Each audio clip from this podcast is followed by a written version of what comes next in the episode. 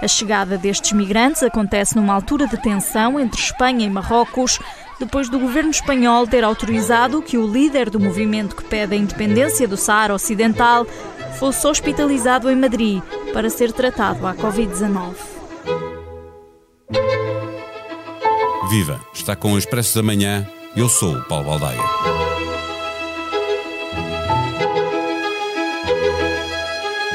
Não há precedentes de uma entrada massiva de imigrantes em Espanha com a dimensão daquela que ocorreu entre segunda e terça-feira em Ceuta.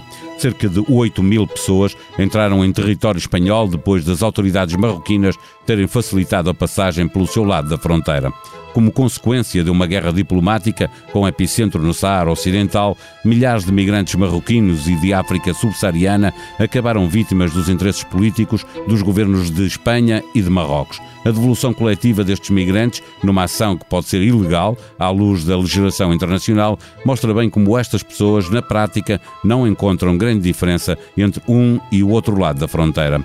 Marrocos contesta que a presença de Espanha em territórios do norte de África e chama às de Ceuta e Melilla prisões ocupadas, mas a prioridade diplomática de Rabat não são estas duas cidades, é o Saara Ocidental, território que os Estados Unidos, com Trump a seis semanas de abandonar o poder, reconheceu ser soberania marroquina a troco do restabelecimento de relações de Marrocos com Israel.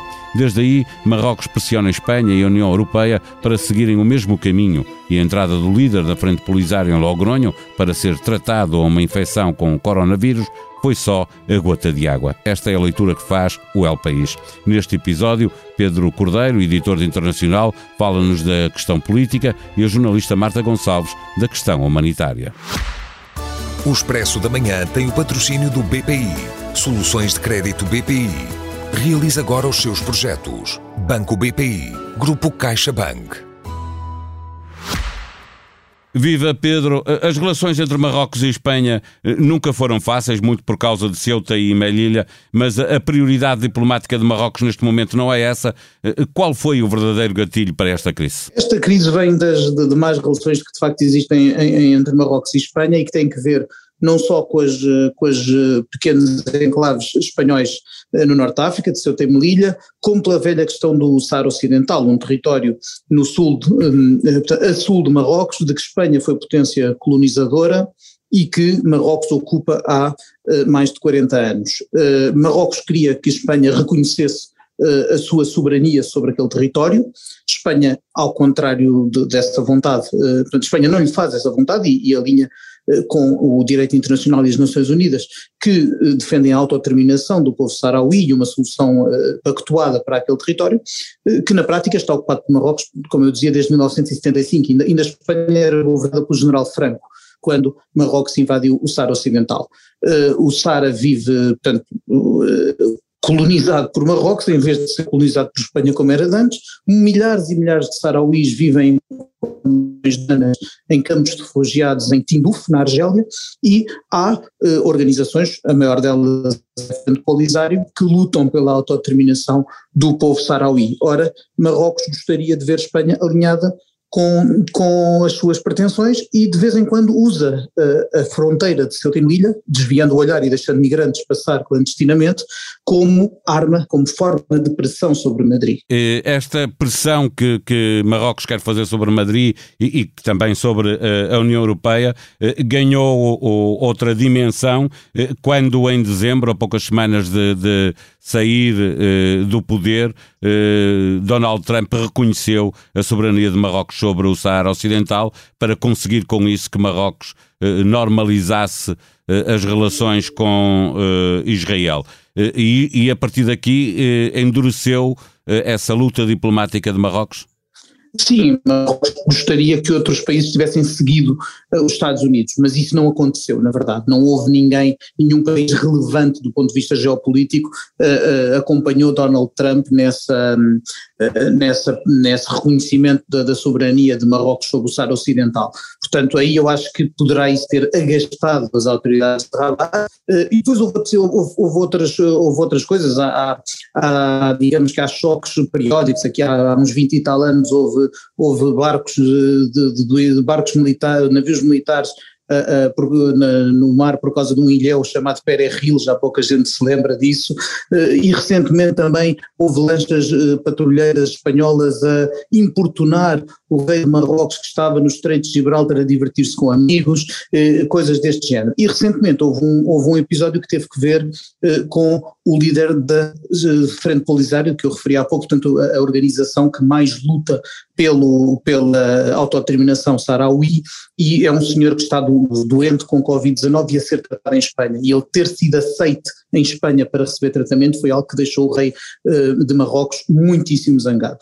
Eh, eh, o El País uh, se, uh, tenta situar exatamente lá atrás, no momento em que Donald Trump deu essa prenda, vamos chamar assim, a Rabat. E, e, coloca nesse sentido o, o, o Espanha como o país que mais pode eh, condicionar essa diplomacia de Marrocos. É verdade que Espanha terá sempre, quer pela proximidade geográfica, quer pela proximidade histórica, terá sempre um papel importante. E aí não ter acompanhado Trump e, entretanto, Trump ter perdido o poder, eh, são duas coisas que jogam contra os interesses marroquinos. Talvez aí haja uma desilusão por parte de Marrocos e a retaliação é deixar, é, é, um bocadinho, se repara, também o, o, há aqui uma semelhança com o que faz às vezes o, o, presidente da Turquia em relação à União Europeia, que é não, faz, não me fazes a vontade, eu abro a cerca e deixo entrar, e deixo entrar milhares de, de pessoas e depois tu, tu logo tens que te,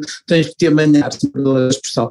Este, tipo de atitude que, que, por exemplo, Erdogan tem com a, com a, União Europeia é um pouco semelhante, na minha leitura, ao que uh, Marrocos está a ter agora com Espanha. É uma retaliação por Espanha não ter feito aquilo que eh, Marrocos desejava. Da explicação político-diplomática das razões por trás deste conflito entre Marrocos e Espanha, mas em que as principais vítimas são pessoas de vários países do continente africano. Recebemos a visita de Marta Gonçalves, que escreveu no site do Expresso sobre a eventual ilegalidade que pode existir na devolução de imigrantes de uma forma coletiva, de imigrantes que entraram em Ceuta, vindos do outro lado da fronteira com Marrocos. Viva Marta, há alguma confirmação, alguma evolução no sentido de eh, mostrar que esta devolução está mesmo a ser feita de forma ilegal? Bom, hum, para já é, é lógico que, que estas pessoas que estão a ser devolvidas não há tempo para analisar processos, para, para verificar quem são, para confirmar uh, identidades. Portanto, se não há este procedimento, quer dizer que as pessoas estão a ser devolvidas uh, porque sim, um, porque são maiores de idade. Um, na maioria homens, e estão a ser devolvidos porque sim, sem qualquer tipo de, de tratamento de, dos seus processos, como têm direito a. O El País uh, coloca exatamente as questões também nesses termos, uh, uh, de que é evidente que há uma ilegalidade, porque para cumprir todos os preceitos legais seriam precisos muitos dias, coisa que não está a acontecer porque eles são devolvidos em poucas horas. Sim, completamente. E, o que, e aquilo que o governo espanhol utiliza para se. E esta palavra é aqui meio. É, não é escolhida ao caso, para se refugiar e se proteger um, do desta eventual ilegalidade é supostamente uma linha na, Constitui na Constituição perdão, uh, que lhes permite, numa situação excepcional, como consideraram ser esta, uh, que lhes permite tomar este tipo de atitudes. No entanto, um, e, e, ontem, em conversa com o diretor da, da Amnistia Internacional de Portugal, ele lembrava uma coisa aqui muito importante que é nós nos últimos meses, mais talvez no último ano temos eh, assistido a situações de pushbacks uh, que são ilegais, ou seja, autoridades europeias que estão na frente, ehm, na linha da frente, nas fronteiras. Tem fronteira externa, não? É? Exatamente. Uh, neste caso, sobretudo, casos confirmados tens Grécia, centro do Mediterrâneo e agora em Espanha, ehm, em que os, os, os migrantes, as pessoas, aliás, à chegada, uh, são quase que empurradas de volta para os países de onde saíram. E neste caso, tu tens aqui ainda outra questão que é. As pessoas estão a ser enviadas uh, de volta, supostamente deportadas, no entanto, nós não temos a certeza sequer se eles são realmente marroquinos, portanto estão a ser enviados de volta para um é, país. A questão é essa, não se sabe se, se a maioria ou a totalidade de, de dos que estão a ser devolvidos, como o Espanha lhe chama, eh, são marroquinos, porque se fossem aí podia haver um acordo entre os dois países, porque Marrocos está a facilitar a devolução. Uhum. Não, uh, neste momento sabe-se que pelo menos um grupo não é marroquino. Se não estou em erro, são cerca de 150 a 200 pessoas que são uh, nacionais da Guiné-Conakry. ou seja, além de, de, de toda esta travessia, toda esta passagem já altamente fizeram violenta, um caminho para fizeram um, um, um, caminho uh, terrível para chegar onde chegaram. Um, e essas pessoas estão a ser enviadas de volta também para Marrocos. Portanto, nem sequer é bem uma deportação, porque, porque não estão a voltar ao país de origem. Um, claro. E, ainda há muito para explicar aí. As crianças estão a merecer um, um tratamento diferenciado pela positiva ou não? Sim, sim. Uh, nem podia ser de outra forma. Seria escandaloso se, se assim não fosse. Mas as crianças, ou seja, os menores que estão uh, sozinhos, ou mesmo se, forem, no caso crianças, porque há adolescentes, não é? Uhum. Que são menores, mas as crianças que estão acompanhadas, essas uh, são também deportadas ou, ou podem ficar uh, em território espanhol? A prioridade tem sido um, acolher. Um, e, e, não se sabe bem em que condições também, as crianças desacompanhadas. E aqui, quando falamos em crianças, há que ter. É menores de idade, é? É menores de idade, seja, porque tu tens. adolescentes. Exatamente. Tu tens, tens grupo, um grupo muito grande de, de, de jovens de 6 a 7 anos que atravessam a fronteira sozinhos. Um, e neste caso estamos a falar de, de, jovens com uma maturidade muito diferente daquela que são os 16 ou 17 anos europeus, claro. obviamente.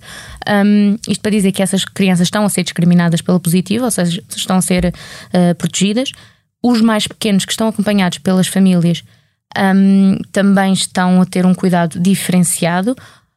É que há imagens de bebés e, e mesmo de crianças sim, de que chegam 3, com a 4, 5 anos que chegam com o pai, com a mãe uhum. ou com a família, não é? Uh, nesses casos, uh, penso que não estão a ser devolvidos à força como tem acontecido, porque se inserem num, num grupo considerado o, o grupo dos vulneráveis, que inclui famílias, um, uh, eh, os tais menores desacompanhados e idosos. Porque também havia bastantes imagens de, de pessoas idosas uh, e claramente uh, bastante fragilizadas a passarem a, a fronteira.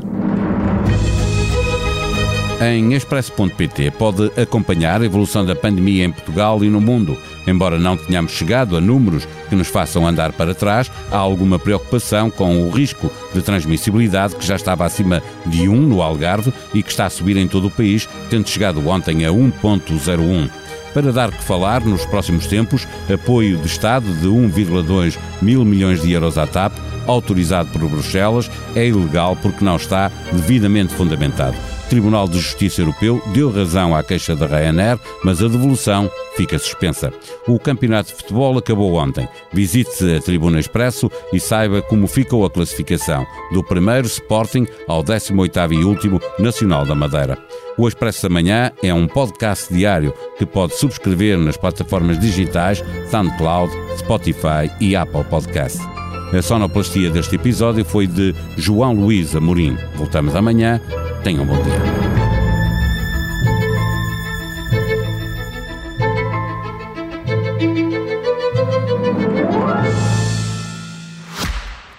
O Expresso da Manhã tem o patrocínio do BPI.